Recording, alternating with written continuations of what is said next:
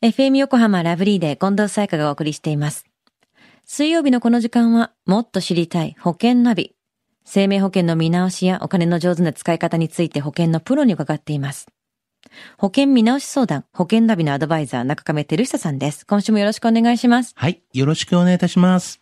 さあ、保険ナビ先週のテーマは、無駄な保険に入らないでしたね。はい、そうでしたよね。まあ、保険は自分のために加入するもの。無駄な保険は入らなくても良いし、まあ、一人一人に合ったものを備えるべきです。というようなね、お話をさせていただきましたよね。はい。では、中亀さん、今日はどんな保険のお話でしょうか？はい。今日のテーマはですね、保険証券の見方という形なんですね。ああ、細かい字がいっぱい書いてありますけども、これ苦手な人多いでしょうね。そうですよね。あの、結構苦手な方はいっぱいいらっしゃると思うんですけれども。うんでは、まずね、その、ちょっと保険のこう、表題からね、ちょっとね、説明をしたいなというふうには思うんですけれども、就寝保険とあっても、なんか一番最初に書いてあって、まあ、ただそこに、定期保険特約付き就寝保険であることが結構多いんですよね。はい。結構そこは、まあ、誤読しやすいというような感じで、まあ、見方はね、間違いやすいんですけれども、うんうんうん次に、基本のこの、時効というふうにね、書いてある。まあ、平たく言うとですね、契約の、まあ、形態という形になるんですけれども、うんうんこの契約形態によって、誰が保険料を払い、誰が保険金を受け取るかが決まっており、まあ、その関係によってですね、保険金にかかる、この税金ですね、の、まあ、種類も変わってきますよということなんです。はい。まあ、特に貯蓄タイプの養老保険とか個人年金保険で契約者と受取人が別人である場合なんかは、うん税率のね、高いこう贈与税の対象となりますので、はいまあ、そういったところはね、ちょっと、まあ、注意が必要なんでしょうね。うんうんさあ、そして、保険料内訳ですよね？はい。毎月のですね、保険料額とその内訳。まあ、内訳って言いますと、まあ、主契約の保険料だったりとか、はいまあ、特約の保険料だったりとかあるんですけども、うんうんまあ、そういったものが記載されていますよね。はい。まあ、さらに詳しく見ると、その保険料の、保険料の欄のところのね、はい下の部分の方に、まあ、補足が記載されている場合がありますんで、まあ、例えばですけれども、まあ、何年の何月何日以降はですね、主契約保険料がいくらいくらとなると。うんまあ、このようなね、時は、まあ、契約内容欄をちゃんと確認してください。変わるってことですもんね。そういうことなんですね。うんまあ、次に特約に、まあ、何歳まで自動更新というような表記がよくあるんですよね。うん。まあ、自動更新とある契約の場合なんですけども、まあ、この更新のたびに特約保険料が上がっていくことになりますよね。うんうんだこのように記載されているような保険料は将来上がっていく可能性があることもちゃんとですね、まあ、認識していただきたいなというふうに思いますね。補足系は結構危険ですね。しっかりそう見なきゃなんでですすね。よね。でも結構ね、小さく書いてるから分かんない場合があるんですけどもね。そしてあともちろんあの保証内容も確認しなきゃいけないと思うんですけれども、保険証券をチェックするときはどこを中心に見たらいいんですか？はい。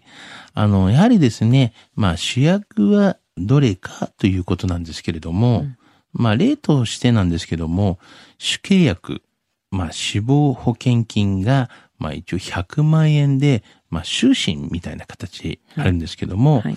これは一生涯の保証が、まあ死亡時で100万円受け取れますということですよね。うんで、この契約の主役は、一生涯死亡時に100万円受け取れることができる就寝保険ですよっていうことなんですよね。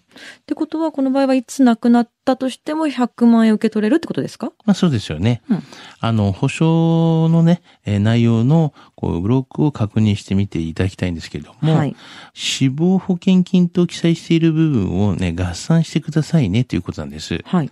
まあ補足例としましては、まあ、死契約死亡保険金が100万円の終身と、うんあと、まあ定期保険特約死亡保険金というのが2500万円と。うんだから、まあ、あとその下の方にですね、うんだいたい2028年の、まあ、3月31日まで、うんまあ、これがだいたい65歳までの自動更新です、みたいなことを書いたんですけど、はいはい。この場合、2028年までは2600万円、それ以降は100万円ですよというような内容のことを示してるんですよね。なるほど。まあ、プラスでどこまで、いつまでついてくるかっていうのも全部合算して、それまでなくなればいくらみたいなことがわかるんですね。そうなんですよね。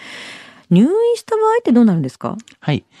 保証の内容をね、このまたブラックとかをね、確認してみていただきたいんですけども、うん、その入院給付日額と記載している部分を、まあ全部合算していただきたいなというふうには思いますよね。なるほど。いやー、細かい字の中でさらに補足補足ってあると、これ見逃さないようにしなきゃいけないから結構大変ですね。そうですね。だからこういうふうに書いてあると、はい、あの、やはり認識がどういうふうに理解していいのかっていうのがわからない場合が、結構あるかもしれないんですけどね、文章だと。自分で払ってるのに面倒くさってなりがちな部分ですけれども、そうじゃなくってでも今一度確認し直してみること大事ですね。いや、本当大事ですよね、そういうところっていうのは。今日のお話、保険証券の見方、失得指数は？はい。ズバリ90です。はい。まあ実はですね、うん、一見難しいと思われるこの保険証券の、まあ、見方のね、ポイントさえね、ちゃんと押さえていればですね、はい、あの、非常に簡単なものなんですよね。うん、ただし、まあ、専門用語も、まあ、多々見受けられますので、うん、まあ、厄介ですね。そういう点はね、やっぱり。まあ、そのような時は、やはり信頼のおけるね、保険のパートナー様にね、ちゃんとお聞きになっていただきたいなと思うんですよね。はいあの、わかるまで徹底的にね、聞いた方が、やっぱり理解しないと、ずっと払うことですからね。そうですよね。自分のお金ですからね、それはね。そうですよね。きちんとしないと。その辺はね、しっかりと聞いていただきたいなというふうには思いますし、はい、まあ、プランナーもちゃんと教えてくれると思いますのでね。はい。今日の保険の話を聞いて興味を持った方、まずは中亀さんに相談してみてはいかがでしょうか。詳しくは FM 横浜ラジオショッピング、保険ナビ保険見直し相談に資料請求していただくか、直接株式会社中亀にお問い合わせください。無料で相談に乗っていただけます。インターネットで中亀と検索してください。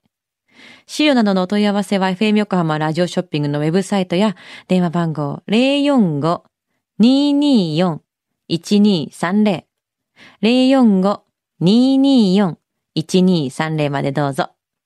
そして保険ナビは iTunes のポッドキャストでも聞くことができます。保険ナビって検索してください。もっと知りたい保険ナビ。保険見直し相談、保険ナビのアドバイザー中亀照久さんでした。ありがとうございました。はい、ありがとうございました。